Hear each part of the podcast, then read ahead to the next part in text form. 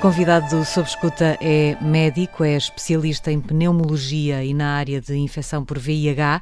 Coordena atualmente a unidade de imunodeficiência do Hospital Polivalente, em Lisboa, e integra também a Task Force da DGS para Covid-19.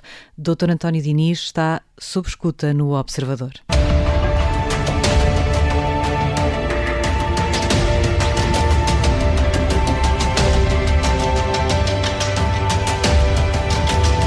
Doutor António Diniz, muito boa tarde, creio que já nos ouvimos.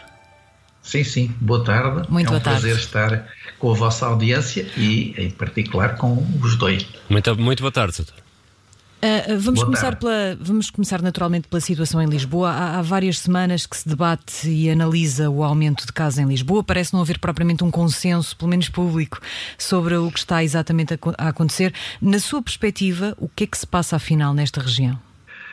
É, eu- eu, poderia ir muito atrás é, para percebermos o que correu bem é, durante o período de confinamento e, inversamente, o que não está a correr tão bem durante este período em que promovemos sucessivamente a abertura do país indiscriminadamente em todas as regiões.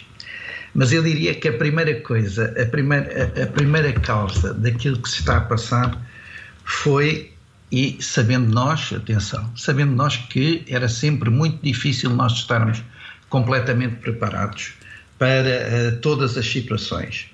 Mas eu, aquilo que eu diria era que aquilo que se passou em Lisboa, eh, ou que se está a passar em Lisboa, resulta, em primeiro lugar, de não, se- não termos conseguido fazer uma análise completa da realidade da área metropolitana de Lisboa, que é uma região que é substancialmente diferente das outras regiões do país, nomeadamente Mas não região conseguimos norte. ou não foi feito sequer esse trabalho? Ah, atenção, eu, eu não me apercebi que ele tivesse sido feito. Não sei se ele foi feito ou se efetivamente não foi feito. O que é que isto, o, o que é que eu E quero quem, dizer com quem é que isto? deveria ter feito esse trabalho, Deveria, isto devia estar incluído no, no trabalho de planeamento e organização de todo o processo, de todo o processo de, vou usar o termo, o termo mais eh, comumente usado, todo o processo de desconfinamento. Portanto, estamos a falar virmos autoridades bem, verdade- das autoridades políticas e da- das autoridades de saúde, é isso? Sim, em última análise, em última análise é sempre a elas que cabe essa responsabilidade. Mas isto vem, vem um pouco de trás. Ou seja, a situação em Lisboa nunca foi uma situação muito clara, mesmo quando se procedeu ao desconfinamento.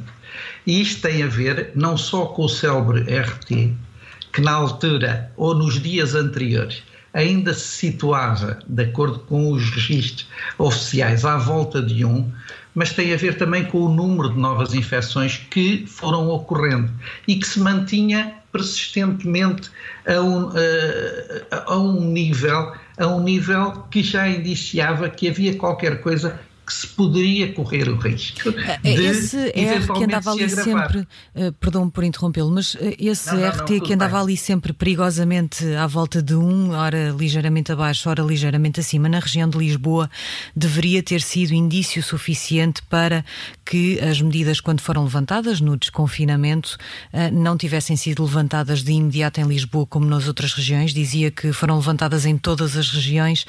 Isso para si está errado. Sim, sim. A- Atenção, eu não, não lhe estou a dizer nada que eu não tenha dito antes de ter procedido ao desconfinamento. E disse-o nas linhas da Task Force. Disse-o disse publicamente que eh, me parecia um bocado eh, arriscado e que não, não me sentia muito confortável com os valores que apresentava esse R. Mas não é só o R. Portanto, era também o número de novas infecções que ocorriam. É evidente que isto podia ter corrido bem e nós podíamos ter eh, contrabalançado este risco acrescido. Podíamos, se nós tivéssemos, se nós tivéssemos tido uma capacidade de preparação e de organização para esta fase muitíssimo boa. E não Ora, tivemos. isto era. Os resultados estão à vista. O resultado está à vista, esta dificuldade que nós temos, em parte, também, volto a dizer, nem sequer estou a dizer nada que não tenha já dito, inclusive publicamente. Eu estava há bocado a falar da questão da realidade da área metropolitana de Lisboa. E o que é que ela tem de particular? Tem de particular, por exemplo, os fenómenos migratórios. Só o Distrito de Lisboa tem maior população migrante do que toda a região norte e toda a região centro. Segunda coisa, portanto, os fenómenos de multiculturalidade são muito mais, com os seus hábitos, as suas tradições, são muito mais marcados na região de Lisboa. Mas isso não é propriamente uma novidade, uh, Não, não, não, mas aí é que está. Porquê é que isso foi ignorado? Aí é que está. Aí é que está. Atenção, eu, eu volto a dizer, eu não sei se foi ignorado ou se não se conseguiu, naquele curto espaço de tempo, montar todos os mecanismos para responder a estas previsíveis situações. Eu lembro-lhe, por exemplo, que uma das questões que a OMS levanta é que os sistemas de saúde devem estar munidos como uma das condições para o desconfinamento da capacidade de detectar, testar, isolar, tratar e rastrear todos os contactos. Eu já vou voltar a isto. É só para deixar, um, deixar aqui sim, sim, uma temos, nota. Temos ainda de falar não, desse ponto mais em pormenor. Exatamente, que é para eu, não, eu próprio não me esquecer. Mas voltando atrás às características da população de Lisboa, sabe que isto era tão mais previsível. Não é por acaso que eu vou, vou até reportar-me à vossa introdução para perceberem porque é que isto para mim é familiar. Não é por acaso que a região de Lisboa é uma das regiões que concentra o maior número de casos de tuberculose do país, conjuntamente com a região norte, e é onde se concentra o maior número de casos de infecção por VIH. E o que é que tem de comum todas estas situações, todas estas doenças? São doenças transmissíveis e são doenças em que o componente de comportamento tem um papel determinante. E as condições sociais também têm papéis determinantes. Portanto, não era de estranhar que a região de Lisboa, uma vez entrada a infecção, pudesse entrar exatamente por aqui, por, pelos locais onde entrou e pudesse propagar-se da forma como se e, propagou. E para isso, Dr. António Diniz, estamos a falar da coabitação em casas uh, pequenas e em bairros uh, com grande densidade populacional. Estamos a falar também dos transportes, é isso? Estamos a falar, estamos a falar de emprego precário, de necessidade das pessoas, muitas vezes mesmo sintomáticas, irem trabalhar, de Portanto, estamos a falar de todas essas coisas. E estamos a falar também do que me apontou agora, que é a questão, que é a questão dos transportes. A questão dos transportes que são utilizados por essas pessoas. E essa questão dos transportes, ou seja, aquilo que nós deveríamos também ter tido capacidade e que eu espero que agora esteja, porque nos últimos 10 dias tem-se falado muito mais nisso, é adequar a resposta dos transportes a este tipo de necessidade e também às próprias determinações que a DGS emanou orientações sobre como é que deve ser feito o, o, o, transporte dos utentes durante este período. Essa Ou tem seja, sido de facto uma, uma questão é, muito debatida nos últimos 10 dias, como dizia, mas ainda esta semana o Ministro das Infraestruturas dizia que era inviável para a CP e para as necessidades da população cumprir o distanciamento social dentro dos comboios. E o Governo insiste, aliás, que em relação aos comboios ou, ou à linha de Sintra, por exemplo, não há qualquer problema de sobrelotação. Isto significa que um problema que está identificado há tanto tempo que está a ser debatido já há, há muitos dias, até pela situação da Azambuja, se pensarmos naquilo que aconteceu uh, no, no, caso da Azambuja. Afinal, não é visto como um problema por quem decide e não, não vai ser resolvido. Essa, essa é a primeira questão em que nós nos temos que pôr de acordo é perceber se existe o problema ou se não existe o problema. Eu acho que face às tentativas, às tentativas que têm vindo a ser eh, divulgadas por parte de várias entidades, eu acho que implicitamente todos estamos a reconhecer que é necessário melhorar essas condições. E o facto de, por exemplo, eu não sei, provável, até pode ser que seja impraticável algum tipo de situação, mas atenção, nós podemos usar transportes alternativos. Quer dizer, pode haver, por exemplo, o recurso ao transporte rodoviário Portanto, aumentar a frota de transporte rodoviário disponível se for impossível, nomeadamente aumentar Uh, uh, encurtar o espaçamento entre os diferentes comboios. Doutor António Diniz, mas, mas, mais coisas. mas tivemos ontem a, a Ministra da Saúde a dizer que não há casos registados de contágio nos transportes. Salvo erro, terá sido, isto, é que, terá sido é isto assim, que, que, a Senhora Ministra é, disse.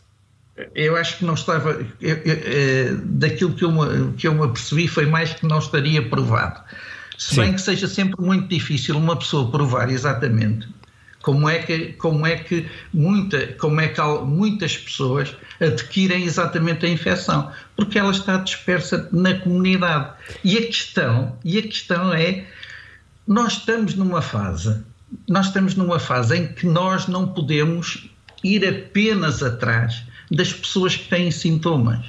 Nós temos que ir atrás, como dizia um colega meu, com muito prezo, o, o, Dr. Felipe Freire, nós temos que ir atrás do vírus e temos que ir atrás, nomeadamente daquelas pessoas que potencialmente sejam contactos ou que possam, possam estar a facilitar a transmissão a transmissão do vírus sendo assintomáticas. Esse também já Quando se percebeu nós... que é um dos grandes problemas nesta, nesta região. Aliás, o Observador avançava ontem que centenas de uh, pessoas viram os seus, uh, as suas notificações e os seus inquéritos atrasados, os seus processos e relatórios atrasados, ou seja, uh, demoraram três, quatro, em alguns casos nove dias até serem contactados para fazerem uma lista dos seus contactos para que houvesse esse rastreamento, pois, esse acompanhamento de correr atrás do vírus. Isso não pode ser.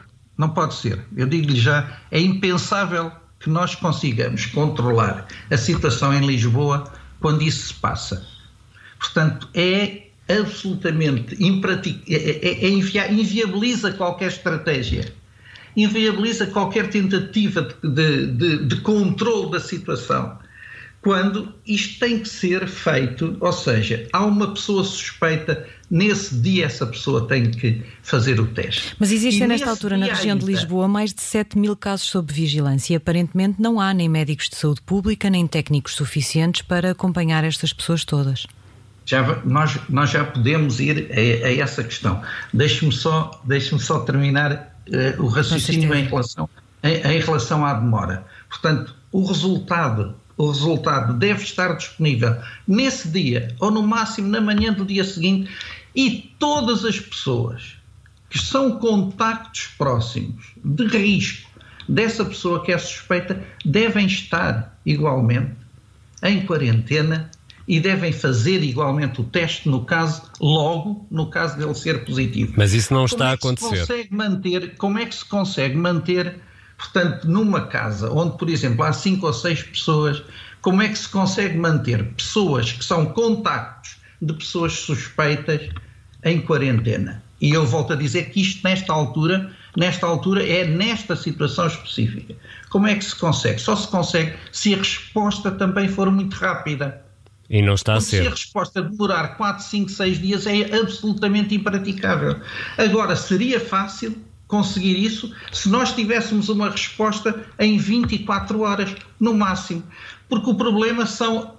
Quando, quando nós demoramos muito tempo a diagnosticar um caso suspeito, o problema são todas as outras pessoas que são contactos dessa pessoa e que já andaram, entretanto, cá fora, dura, sem o saberem, absolutamente de forma involuntária, andaram cá fora, eventualmente assintomáticas, a fazer a sua vida e a possivelmente poderem estar a transmitir o vírus. Esse problema está de facto identificado. O problema, ou melhor, perdoa-me a repetição, mas a questão estará mais na falta de solução.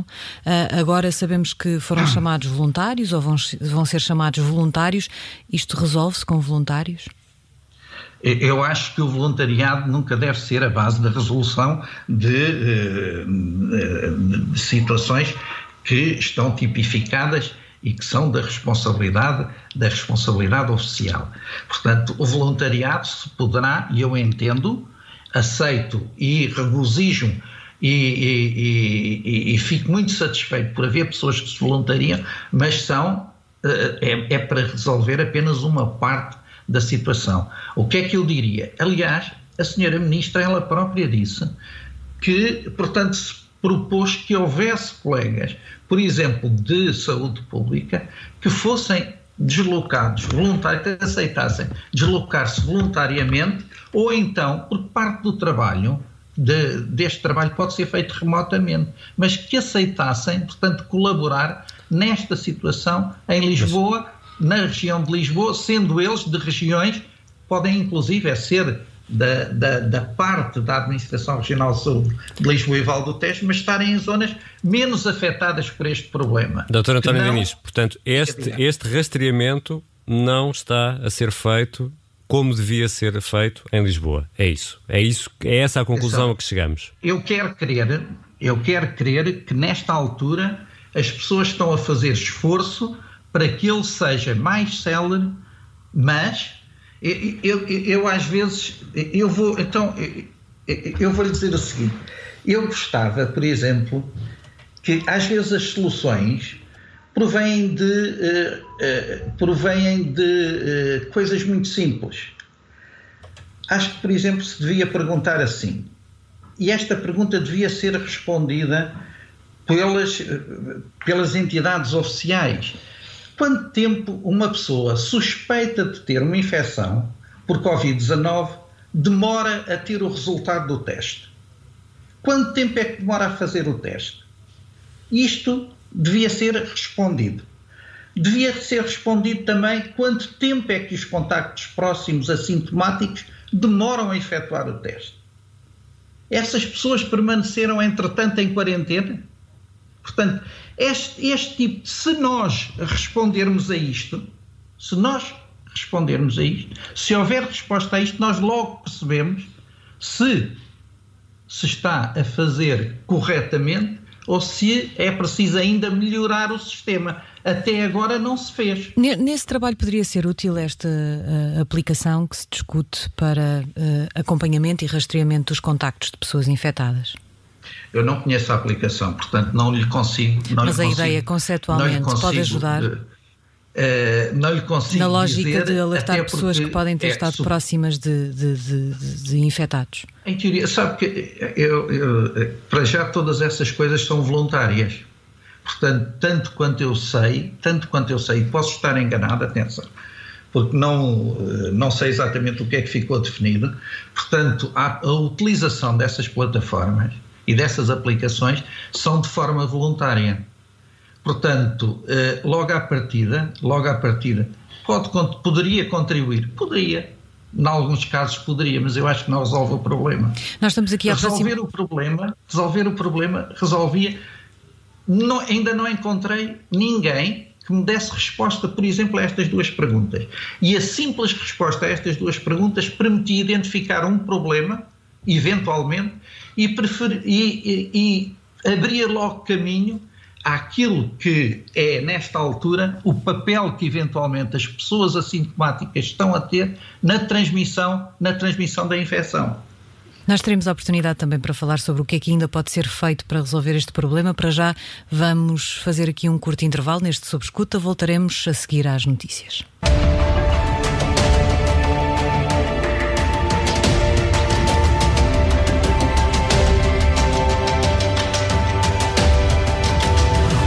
Segunda parte do Sob Escuta é nosso convidado António Diniz, especialista em pneumologia, integra também a Task Force da DGS para a Covid-19.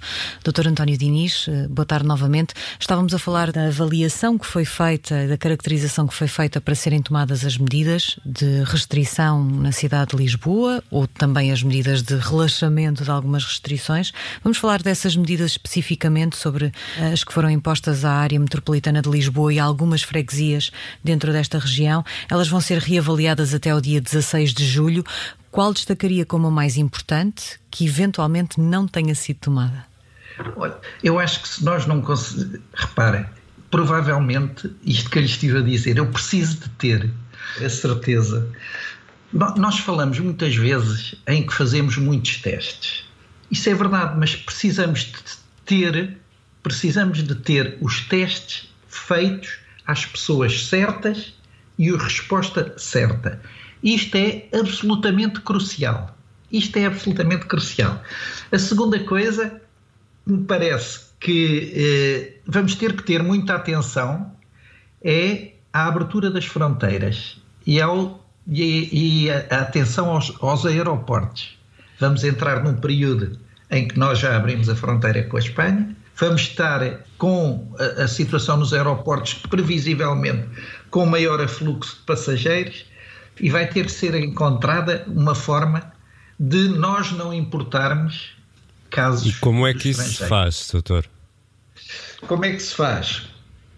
Olhe, para além da medição da temperatura, para além do cartão, do cartão que eu suponho que será eletrónico, que permite identificar a pessoa e o local onde ela está para se averiguar uh, se eventualmente a pessoa está assintomática, eu acho que este procedimento devia ser um procedimento absolutamente proativo e devia-se fazer, era todos os dias, perguntar à pessoa diretamente utilizando esse sistema se está tudo bem com ela. Mas além disso, provavelmente nós deveríamos Mas, doutor, pensar se, nós, se nós nem estamos a conseguir fazer isso Olha, para, uh, para, os que estão cá, não vamos conseguir oh, chegar aos que vêm de fora. Presumo oh, Ricardo, eu. Mas a, a, minha função, a minha função é, dar é dizer pistas, claro. o que é que eu acho que sim, sim, sim, sim, e, e, o que é que é crucial para que seja feito. Vamos a isso, vamos Portanto, a isso. Ainda, e ainda uh, e provavelmente deveríamos equacionar se as pessoas não deveriam previamente, pelo menos em algumas situações, uh, entrar em Portugal após terem realizado um teste que se tenha revelado negativo. Eu, eu peço desculpa uh, só por, por colocar aqui uma, é uma questão, questão, no meio, uh, que é, eu estava a ouvi-lo aqui a conversar com o Ricardo sobre como dá sugestões e diz-lhe aquilo que parece melhor.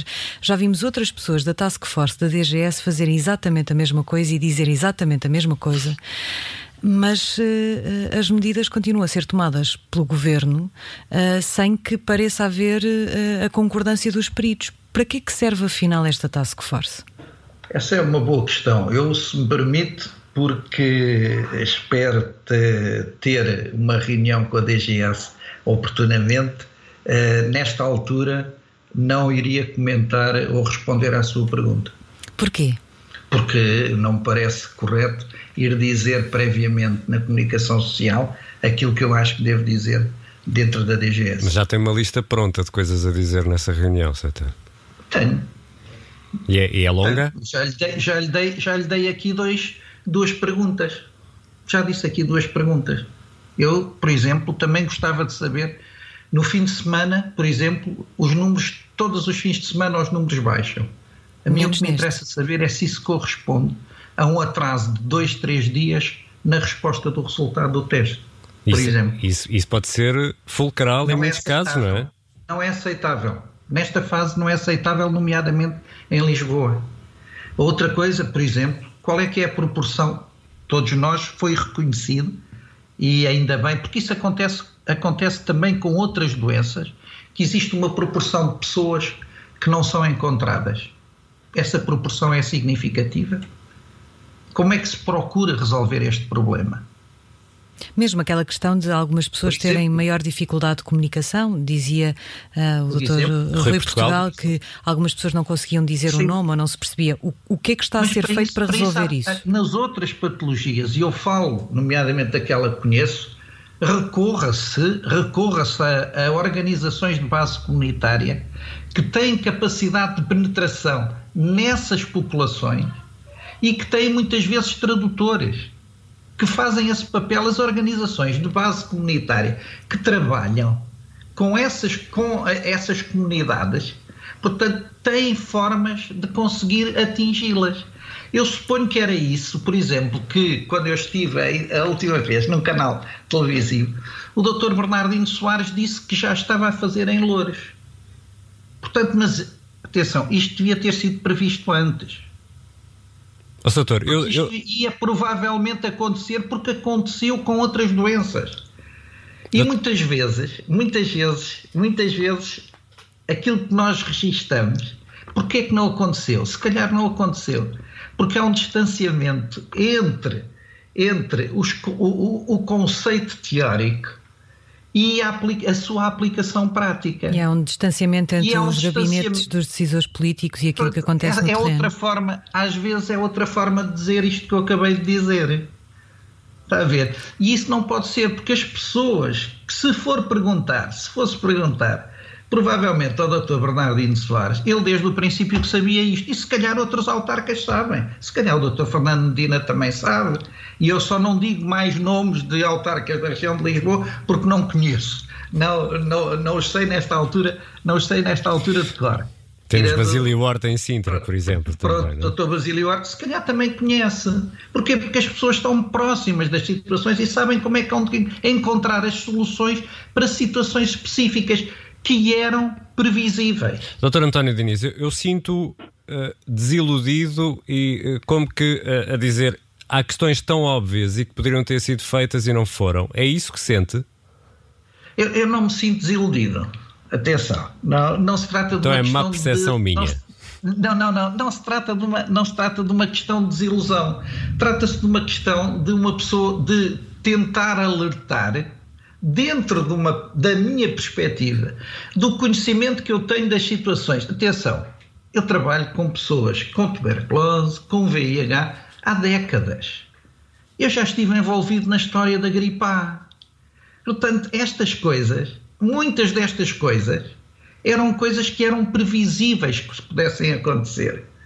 E, Mas portanto, elas não foram de facto são previstas. alertas, são alertas porque eu acho que nós estamos a tempo, nós atenção, eu acho que nós estamos a tempo e nesse aspecto os próximos, as próximas duas semanas vão ser absolutamente decisivas.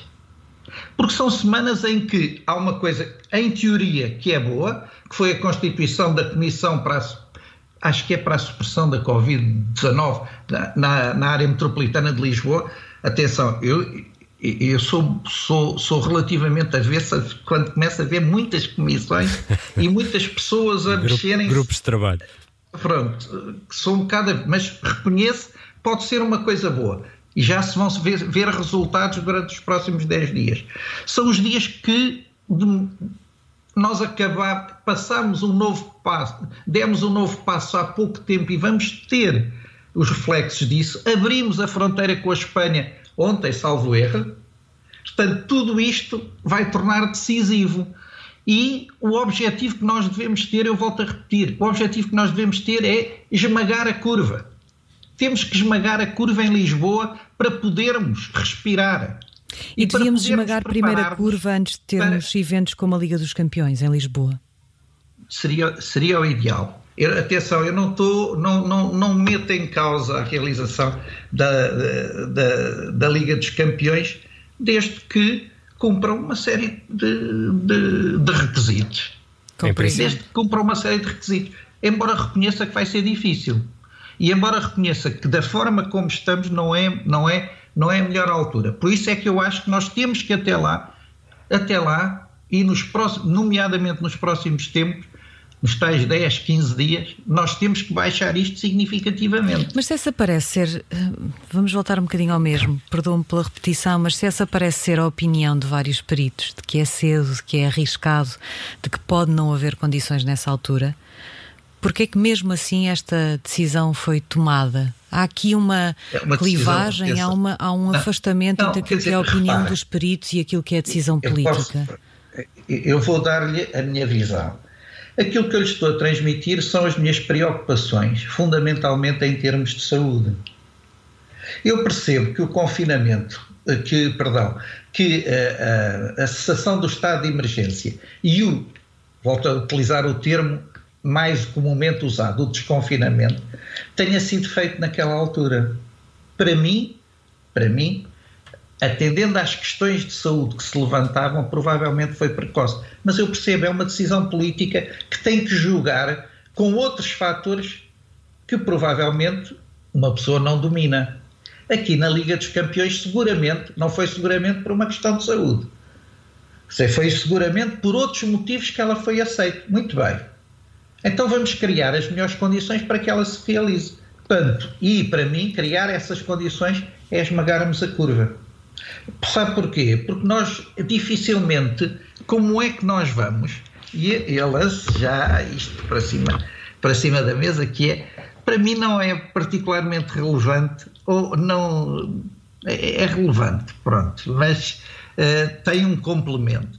A questão de haver espectadores ou não haver espectadores no estádio. É evidente que da forma como nós estamos é absolutamente impraticável. Mas há outra questão. Eu não acredito, com as fronteiras abertas e com as oito melhores equipas e com maiores claques na Europa, eu não acredito que muitos desses adeptos não venham a Lisboa. Até porque, por tradição, mesmo, mesmo quando não conseguem entrar no estádio, as claques acompanham geralmente as, as equipas, pois, não é? Portanto, portanto, é neste aspecto, é neste aspecto que está o meu receio.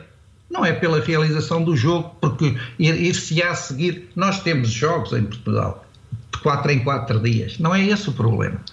Para mim, o problema pode-se pôr é na quantidade na quantidade de pessoas que virão e se nós temos capacidade para forçar o cumprimento estrito das normas que então devem existir em relação ao comportamento desses adeptos. Parece-lhe que temos. Se não, se não, nós arriscamos, nós podemos arriscar-nos a ter agravamentos eh, episódicos ou não da situação mesmo em Lisboa.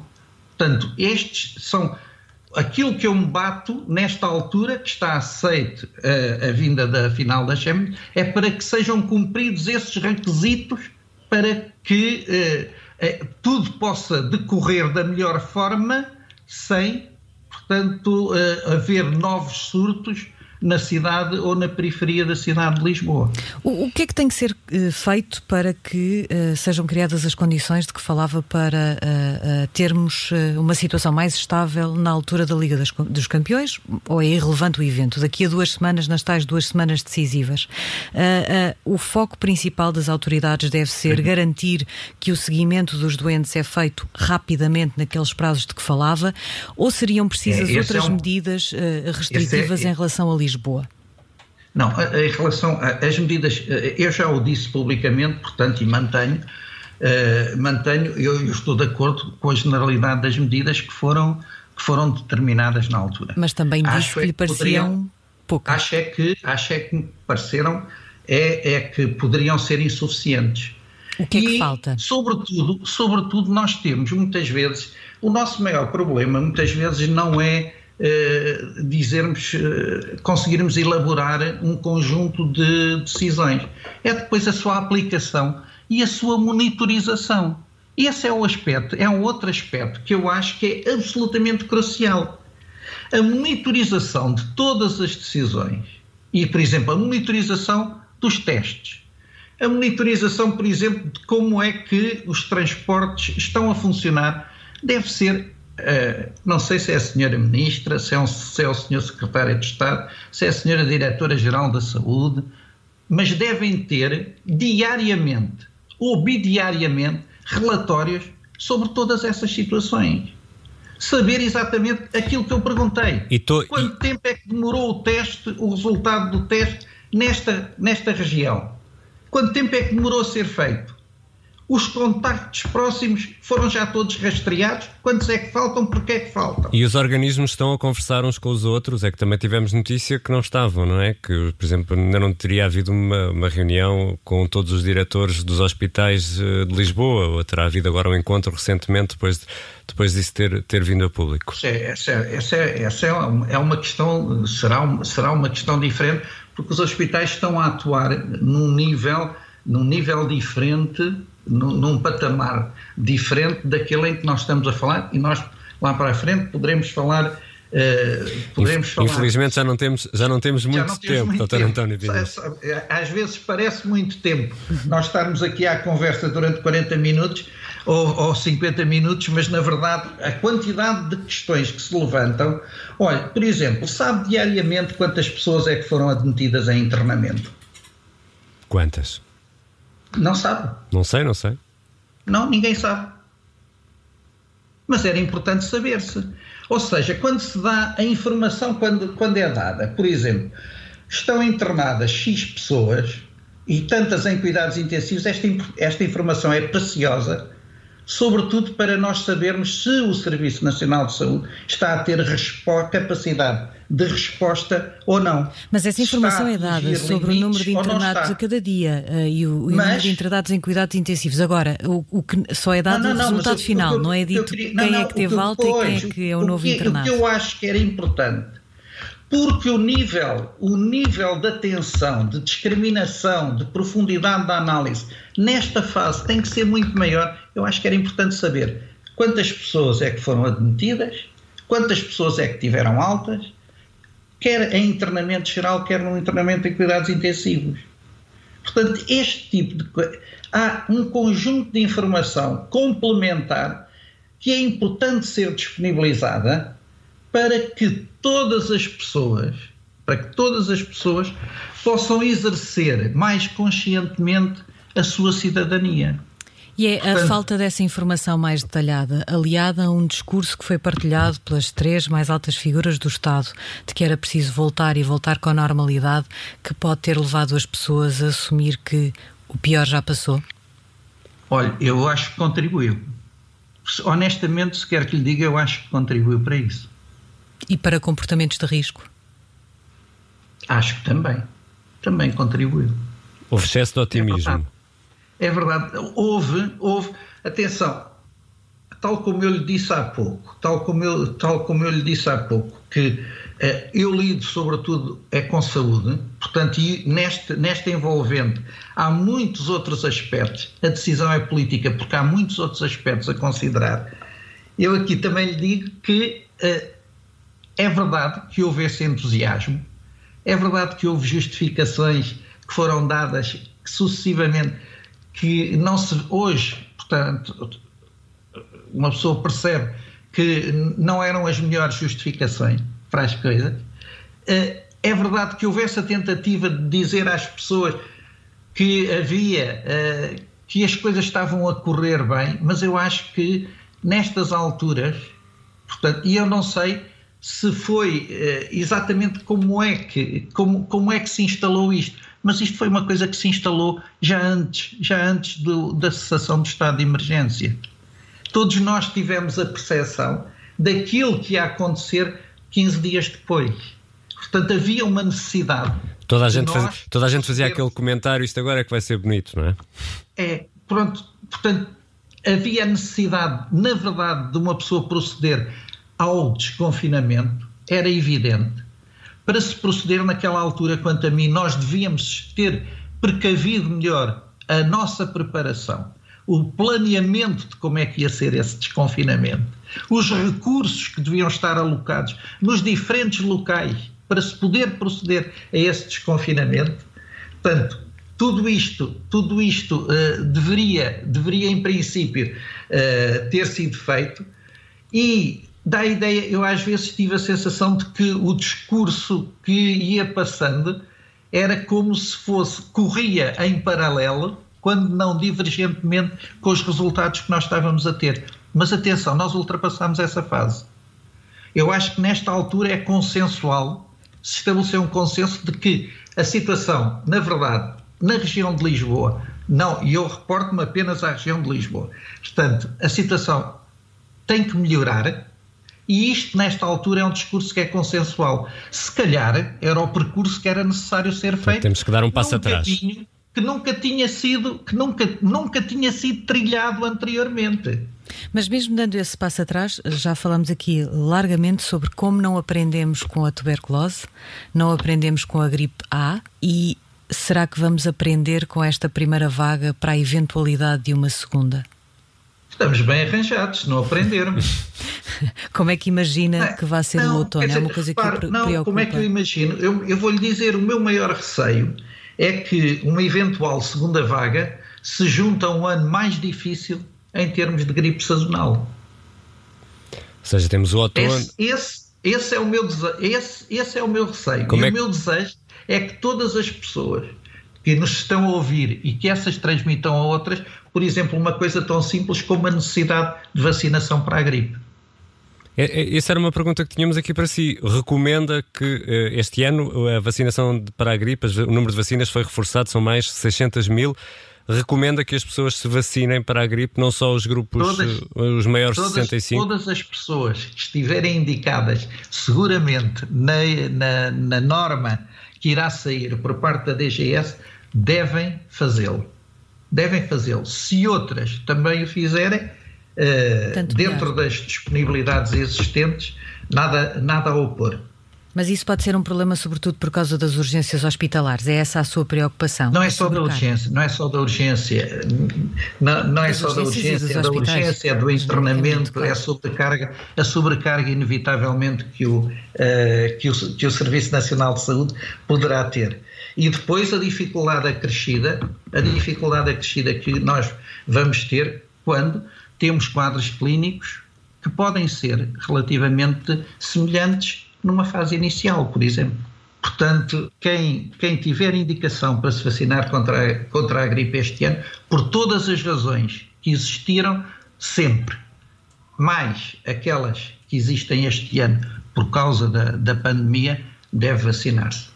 Uh, Deixe-me só fazer-lhe uma última pergunta. Estamos mesmo, mesmo, mesmo na, na, reta final, mas queria mesmo ouvir a sua opinião sobre esta matéria. Há um bocadinho a ideia de que esta doença é relativamente branda uh, nos mais jovens e na esmagadora maioria da população, uh, por falar nisso, o que pode explicar uma maior despreocupação que tem sido relatada. Isto é mesmo assim no que diz respeito, por exemplo, às sequelas que a infecção pode deixar ou os jovens estão a ignorar uma parte importante desta doença? Nós, quando, quando, falamos, quando falamos em maior gravidade ou menor gravidade, aquilo que nós lidamos muitas vezes, a maior parte das vezes é com, é com estatística. Uh, e, portanto, e não com a descrição dos casos. Exatamente. Isto quer dizer o quê? Quer dizer que em todos os hospitais, seguramente que já houve gente muito jovem internada. Já houve gente muito jovem em cuidados intensivos.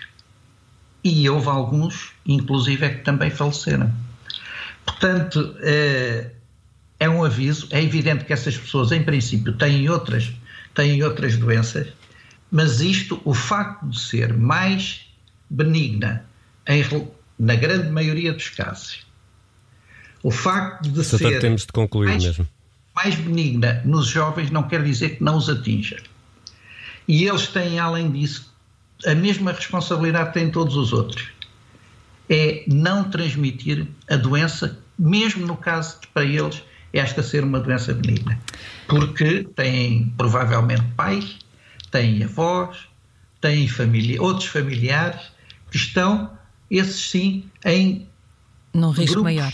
Que têm, estatisticamente, uma maior probabilidade de ter um desfecho fatal ou pelo menos uh, doença mais grave. Com consequências sim, mais graves. Só acabar, a questão das. Uh, sim, só para acabar. Temos mesmo de terminar, Sator. E as sequelas existem e ainda não estão todas uh, esclarecidas, mas é verdade que elas, elas uh, existem. E algo que também devia estar na ponderação, Dr. António Diniz, muito obrigada muito por ter estado neste Subescuta.